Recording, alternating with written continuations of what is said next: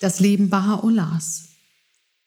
Im Laufe der Geschichte hat Gott sich der Menschheit durch eine Reihe von Boten offenbart. Jeder dieser Boten, zum Beispiel Abraham, Krishna, Zoroaster, Mose, Buddha, Jesus oder Mohammed, hat zu seiner jeweiligen Zeit eine Religion gestiftet. Der vorerst letzte dieser Gottesboten ist Baha'u'llah. In seiner Offenbarung legt er neue geistige und gesellschaftliche Lehren für die heutige Zeit dar.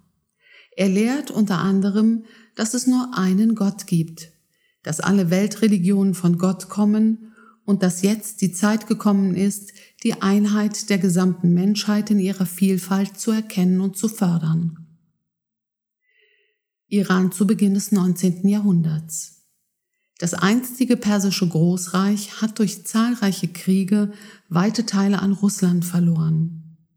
Es ist durch wechselnde Allianzen in wirtschaftliche und politische Abhängigkeit zu Großbritannien und Frankreich geraten. Das Land ist zerrüttet und die Bevölkerung leidet unter den Folgen der Kriege, während der aufwendige Hofstaat der Herrscher der Staatskasse einen immensen Schuldenberg aufbürdet. In Europa gehen die napoleonischen Kriege ihrem Ende entgegen. Die industrielle Revolution löst umfassende wirtschaftliche, gesellschaftliche und soziale Veränderungen aus.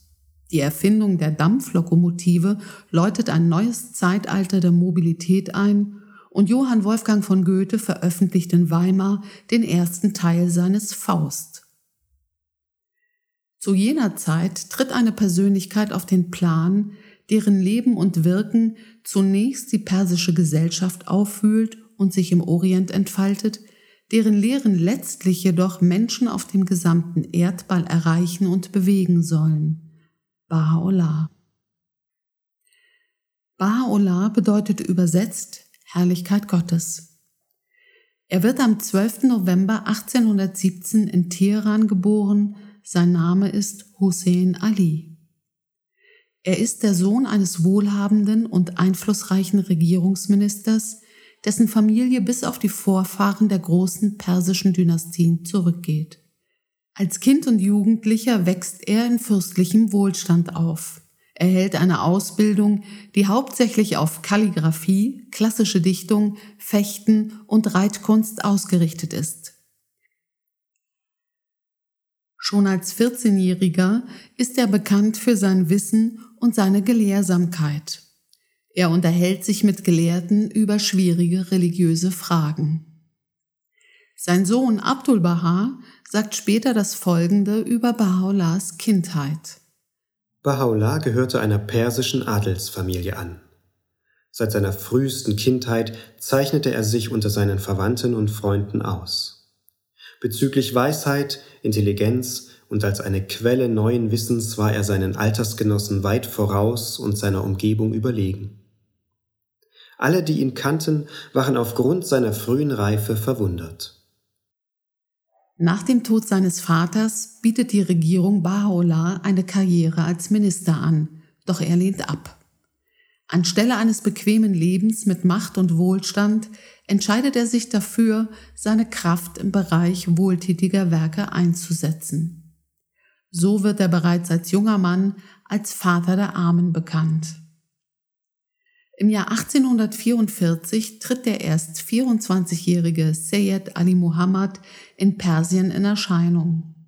Dieser erklärt, dass der große Tag Gottes, der von allen Religionen sehnlichst erwartet wird, gekommen sei. Er nennt sich Bab, was übersetzt das Tor bedeutet. Seine Lehren verbreiten sich schnell in der Bevölkerung und versetzen die politischen und religiösen Eliten in Unruhe. Baha'u'llah jedoch sieht die Schriften des Bab und wird sofort zu einem seiner aktivsten Anhänger. Der britische Diplomat Justin Scheel schreibt von Teheran aus an den damaligen britischen Außenminister Lord Palmerston über die Anhänger des Bab, es wird vermutet, dass diese Religion in Teheran in jeder Klasse ihre Jünger gefunden hat. Ihre geschätzte Zahl beziffert sich in dieser Stadt auf etwa 2000. 1848 richtet Baha'u'llah im Dorf Badasht ein Treffen für die bedeutendsten Anhänger des Bab aus. Dieses Treffen begründet für die wachsende Zahl der Gläubigen, auch Babi genannt, den unabhängigen Charakter der Babi-Religion. Der Anspruch und die Attraktivität dieser neuen Glaubensbewegung zieht schnell die Gegnerschaft der Herrschenden und der obersten Geistlichen des Landes auf sich. Sie versuchen gewaltsam, den Aufstieg und die Ausbreitung der Babi zu unterdrücken. Am 9. Juli 1850 wird der Bab durch ein Erschießungskommando hingerichtet.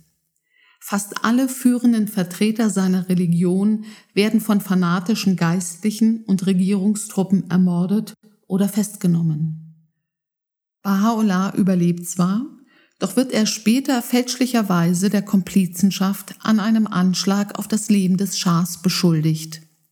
Er hält sich in der Nähe von Teheran auf, als ein Befehl für seine Festnahme und Inhaftierung erlassen wird. In Teheran wird Baha'u'llah in ein Gefängnis geworfen, das als Schwarzes Loch bekannt und berüchtigt ist. Dieser Kerker war in undurchdringliches Dunkel gehüllt. Unsere Mitgefangenen zählten nahezu 150 Seelen, Diebe, Mörder und Straßenräuber.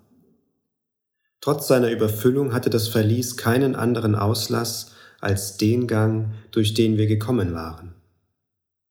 Keine Feder kann diesen Ort beschreiben, keine Zunge seinen widerlichen Gestank schildern. Die meisten dieser Menschen hatten weder Kleider noch Stroh darauf zu liegen, nur Gott weiß, was wir an diesem übelriechenden, finsteren Ort zu leiden hatten. In diesem Gefängnis muss Baha'u'llah mehrere leidvolle Monate verbringen empfängt aber auch erste Andeutungen einer göttlichen Offenbarung. Später schreibt er darüber, Ich war nur ein Mensch wie andere und lag schlafend auf meinem Lager. Siehe, da wehten die Lüfte des Allherrlichen über mich hin und lehrten mich die Erkenntnis all dessen, was war. Dies ist nicht von mir, sondern von einem, der allmächtig und allwissend ist. Und er gebot mir, meine Stimme zwischen Erde und Himmel zu erheben. Jedoch ist die Zeit, diese Offenbarung öffentlich zu verkünden, noch nicht gekommen. Nach vier Monaten im schwarzen Loch wird Baha'u'llah aus seinem Heimatland verbannt. Das ist zugleich der Anfang von 40 Jahren Verbannung, weiterer Gefangenschaft und Verfolgung. Er wird gezwungen aufzubrechen, noch bevor er sich von seinem schlechten Gesundheitszustand erholen konnte und von den Wunden, die die schweren Ketten hinterlassen haben. Zuerst geht er nach Bagdad, das zu dieser Zeit ein Teil des Osmanischen Reiches ist. Nach der Ankunft Baha'u'llahs und seiner Familie in Bagdad wenden sich die Anhänger des Bab immer häufiger an ihn.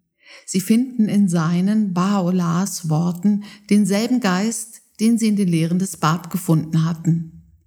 Die Babi-Gemeinde erwacht zu neuem Leben. Gut ein Jahr nach seiner Ankunft in Bagdad verlässt Baha'u'llah die Stadt und geht in die Wildnis in den Bergen von Kurdistan, wo er für zwei Jahre in Einsamkeit lebt. Er verbringt die Zeit damit zu meditieren und nachzudenken und verfasst bereits erste Schriften. Im Jahr 1856 kehrt er zu seiner Familie und den anderen Babis in Bagdad zurück. Unter seiner wieder aufgenommenen Führung wächst die Bedeutung der Babi-Gemeinde. Er schreibt einige seiner wichtigsten Werke in Bagdad, darunter die verborgenen Worte, die sieben Täler und das Buch der Gewissheit. Baha'u'llah ist nun seit zehn Jahren in Bagdad. Um die weitere Ausbreitung der Babi-Religion zu verhindern, übt die Regierung des persischen Schahs erfolgreich Druck auf die osmanischen Behörden aus, ihn ein weiteres Mal zu verbannen. Bevor sie aber im Mai 1863 abreisen, verbringen er und seine Begleiter zwölf Tage im später als Riswan, Paradies bekannten Garten an den Ufern des Flusses Tigris, um Abschied von den Menschen in Bagdad zu nehmen. Baha'u'llah teilt einigen wenigen Freunden nun erstmals mit, dass er der Verheißene ist, den sowohl der Bab als auch die Offenbarer der früheren Religionen vorhergesagt haben. In den darauffolgenden Jahren überbringen diese wenigen Eingeweihten nach und nach diese Botschaft an enge Vertraute und Freunde.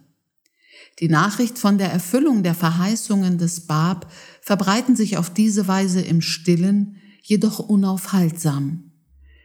Dies ist der Anfangspunkt einer neuen Offenbarung, der Bahai-Religion. Heute gedenken Bahai weltweit dieser zwölf historischen Tage und der Bedeutung der Verkündigung Baha'u'llahs. Das Rizwan-Fest ist einer der wichtigsten Feiertage der Bahai-Religion.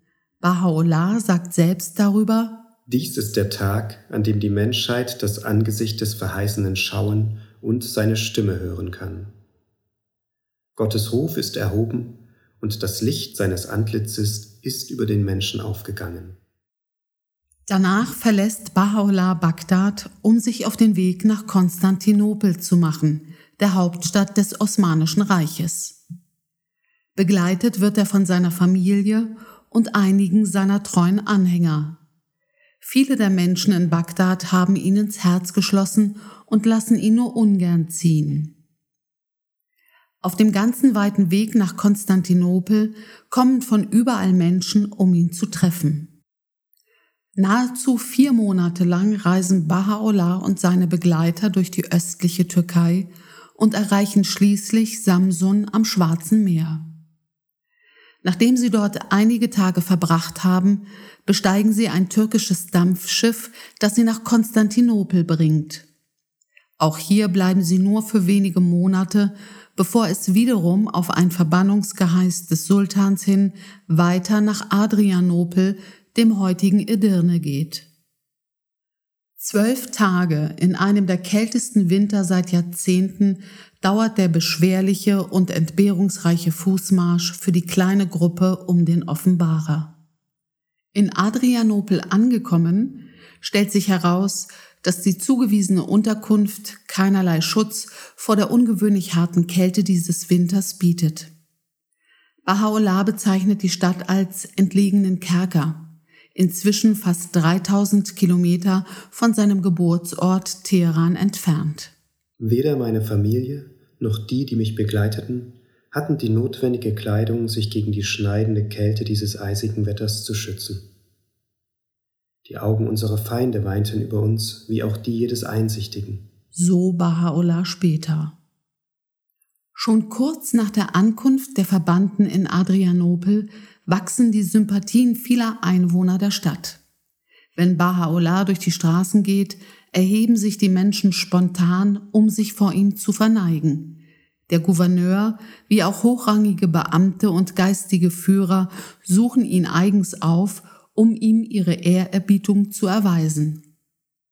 Ungeachtet der Bedingungen, unter denen die Gruppe der Verbannten in Adrianopel leben muss, verbreiten sich seine Lehren weiterhin. Mehr noch. Tag und Nacht, schreibt ein Augenzeuge, regneten die göttlichen Verse in solcher Fülle hernieder, dass es unmöglich war, sie aufzuzeichnen. Mehrere Sekretäre sind Tag und Nacht dabei, alles festzuhalten, was Baha'u'llah während dieser schaffensreichen Zeit diktiert. In Adrianopel beginnt er zudem, an die Könige und Herrscher der Welt zu schreiben, darunter Napoleon III., Königin Victoria, Kaiser Wilhelm I., Zar Alexander II., Kaiser Franz Josef, Papst Pius IX., Sultan Abdulaziz und der persische Herrscher Nasreddin Shah. In diesen Sendbriefen verkündet er öffentlich seinen Anspruch als Bote Gottes. Er ermahnt die Führer, sich für Gerechtigkeit und Abrüstung einzusetzen und sich zu einem Staatenbund, einem Commonwealth of Nations zusammenzuschließen. Außerdem warnt er sie vor den verheerenden Konsequenzen, sollten sie es nicht schaffen, Frieden herzustellen. Und wieder versucht man seitens der Regierung, sich Baha'u'llahs und seiner Gefolgsleute zu entledigen, in der Hoffnung, sich damit auch des Problems dieser jungen Religion zu entledigen, die sich inzwischen weiter ausbreitet. Wieder wird Baha'u'llah verbannt. Diesmal in die osmanische Gefängnisstadt Akka, ein Ort, der so weit entfernt ist, dass man davon ausgeht, dass seine Religion dort sicherlich aussterben würde. In der Mitte des 19. Jahrhunderts ist Akka eine Endstation für viele Mörder, Wegelagerer und politische Feinde des Osmanischen Reiches. Eine von Mauern umgebene Stadt mit schmutzigen Straßen und feuchten, verlassenen Häusern. Die Luft über Akka wird als verpestet beschrieben. So sehr, dass Vögel, die darüber fliegen, tot vom Himmel fallen würden. Akka ist von einem doppelten Wall umgeben, besitzt keine einzige Wasserquelle in ihren Mauern. Von Flöhen verseucht, ein enges Wabengeflecht dunkler, krummer, schmutziger Gassen. So ein Augenzeuge. Die Regierungsbehörden hoffen darauf, dass Baha'u'llah und seine Gefährten in dieser Gefängnisstadt schnell zugrunde gehen. Die Verbannten werden mit dem Schiff nach Akka gebracht. Am Ende einer langen, anstrengenden Reise werden die Ankömmlinge von unzähligen Einwohnern am Tor der Stadt mit Hohn und Spott empfangen. Baha'u'llah wird für die restlichen 24 Jahre seines Lebens in Akka und Umgebung leben. Als sich die Nachricht von seiner Ankunft in Akka in der Region verbreitet, machen sich viele seiner Anhänger auf den Weg zu ihm. Zu Fuß legen sie oft hunderte von Kilometern zurück. Ihnen wird für gewöhnlich der Zutritt zu der befestigten Stadt verwehrt und sie sind gezwungen, sich aus der Ferne mit einem kurzen Blick auf ihn zu begnügen, während er an einem Fenster steht. Mit der Zeit erkennen die Behörden, dass die Bahai keine Bedrohung darstellen.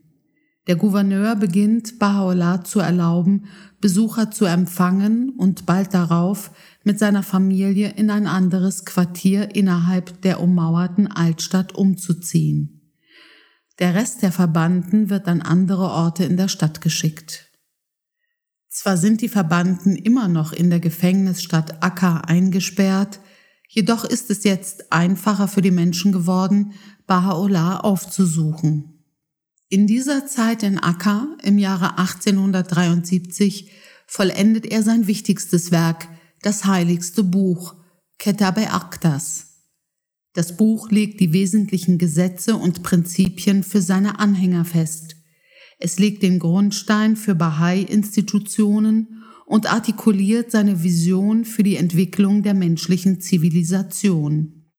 Baha'u'llah schreibt, Wen Gott mit Einsicht begabt hat, der wird bereitwillig anerkennen, dass die Gebote Gottes das höchste Mittel für den Bestand der Ordnung in der Welt und für die Sicherheit ihrer Völker sind. Trotz des Hasses und der vielen Vorurteile, die anfangs in Akka vorgeherrscht haben, werden viele Bewohner der Stadt nach und nach zu seinen Bewunderern.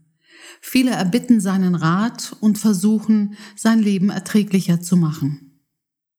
Während der Zeit in Akka ist sein Sohn Abdul Baha so etwas wie ein Schutzschild für seinen geliebten Vater. Er bereitet die Pilger darauf vor, Baha'u'llah zu begegnen. Er trifft sich mit Staatsbeamten, kümmert sich um die täglichen Belange der Familie und arbeitet rund um die Uhr, um das Leben der Bahai in Akka so angenehm wie möglich zu machen. Dass ihnen immer mehr Respekt entgegengebracht wird, geht hauptsächlich auf die Fähigkeiten und Anstrengungen Abdul Bahas zurück. Baha'u'llah genießt nun ein so hohes Ansehen, dass die Behörden beschließen, er sei frei, die Gefängnisstadt zu verlassen. Dies tut er dann auch, nachdem er neun Jahre lang in den Stadtmauern von Akka eingesperrt gewesen war. Nach einem zweijährigen Aufenthalt in Masrai zieht die Familie in ein Landhaus in der Nähe Akkas. Es trägt den Namen Bachchi, Entzücken, und soll das Zuhause für die verbleibenden knapp 13 Jahre seines Lebens werden. Obwohl die Anordnung seiner Haft in Akka niemals aufgehoben wird, sagt Baha'u'llah über seine Tage in Bachchi, das elendste Gefängnis hat sich in das Paradies Eden umgewandelt. Während er in Bachchi lebt, erläutert er seine Schriften und schickt Sendschreiben in verschiedene Teile der Welt. Sie beinhalten Hinweise auf seine im Mittelpunkt stehende Lehre, die Einheit der Menschheit. Das Leben im Landhaus Bachchi ist von größtmöglicher Einfachheit geprägt, umgeben von seiner Familie, seinen Anhängern und Pilgern. Baha'u'llah empfängt gelegentlich Besucher, darunter auch Professor Edward Granville Brown aus England, einer der wenigen Besucher aus dem Westen. Im Frühjahr 1890 trifft Professor Brown Baha'u'llah zu vier aufeinanderfolgenden Interviews. Er schreibt über sein erstes Treffen. Das Antlitz, in das ich nun blickte, kann ich nie vergessen, obgleich ich nicht imstande bin, es zu beschreiben. Diese durchdringenden Augen schienen auf dem Grunde der Seele zu lesen. Macht und Würde lagen über diesen breiten Augenbrauen. Unnötig zu fragen, in wessen Gegenwart ich stand, als ich mich vor dem verneigte, der das Ziel einer Verehrung und Liebe ist, um die ihn Könige beneiden könnten und nach der sich Kaiser vergeblich sehnen. Weiter schreibt Brown in seinem Tagebuch, er begann damit, dass er sagte, Lob sei Gott, der dich erreicht hat. Dann sagte er, du bist gekommen, um einen Gefangenen zu sehen. Er sprach weiter von seinen Briefen, die er den Königen geschrieben hat, und fragte mich, ob ich sie gelesen habe. Er hat wieder sehr stark auf die Notwendigkeit der Einheit und Eintracht unter den Nationen bestanden und sprach vom geringeren Frieden, der bald kommen wird. Es muss eine Sprache geben und eine Schrift. Das erstere kann entweder eine von denen sein, die jetzt existieren, oder eine, die zu diesem Zweck geschaffen und von der Versammlung aller Länder verabschiedet wird.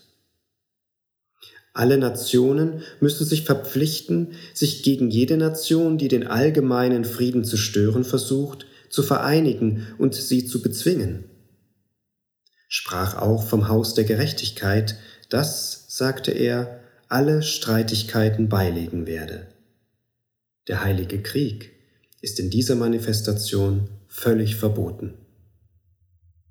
Bei seinem Besuch in Haifa im Jahr 1891 schreibt Baha'u'llah den ersten Teil des Tabletts vom Karmel, der Charta für die Errichtung eines administrativen und geistigen Weltzentrums des Bahai-Glaubens. In den frühen Morgenstunden des 29. Mai 1892 stirbt Baha'u'llah im Alter von 74 Jahren im Landhaus Bachchi. Neun Tage später wird sein Testament eröffnet. In ihm wird Abdul Baha als Nachfolger bestimmt und mit der Fortentwicklung der Bahai-Gemeinde betraut. Nach Sonnenuntergang seines letzten Tages auf Erden wird Baha'u'llah in einem einfachen Gebäude neben dem Landhaus von Bachchi beigesetzt. Dies ist für die Bahai der heiligste Ort auf Erden, zu dem sie sich jeden Tag im Gebet wenden. Pilger kommen aus aller Welt, um dem Religionsstifter ihre Ehre zu erweisen. Das von ihm vorgesehene Bahai Weltzentrum befindet sich inzwischen im benachbarten Haifa an den Hängen des Berges Karmel. Kurz nach dem Hinscheiden Baha'u'llahs wendet sich sein Sohn Abdul Baha an die Menschen. Die Sonne der Wahrheit, dieses größte Licht, ging am Horizont der Welt unter um mit unsterblichem Glanz über dem Reich des Grenzenlosen aufzugehen. In seinem heiligsten Buch ruft er den Festen und Standhaften unter seinen Freunden zu, Seid nicht verzagt, o Völker der Welt, wenn die Sonne meiner Schönheit untergegangen und der Himmel meines Heiligtums vor euren Augen verhüllt sein wird. Erhebt euch, um meine Sache weiterzutragen und mein Wort unter den Menschen zu erhöhen.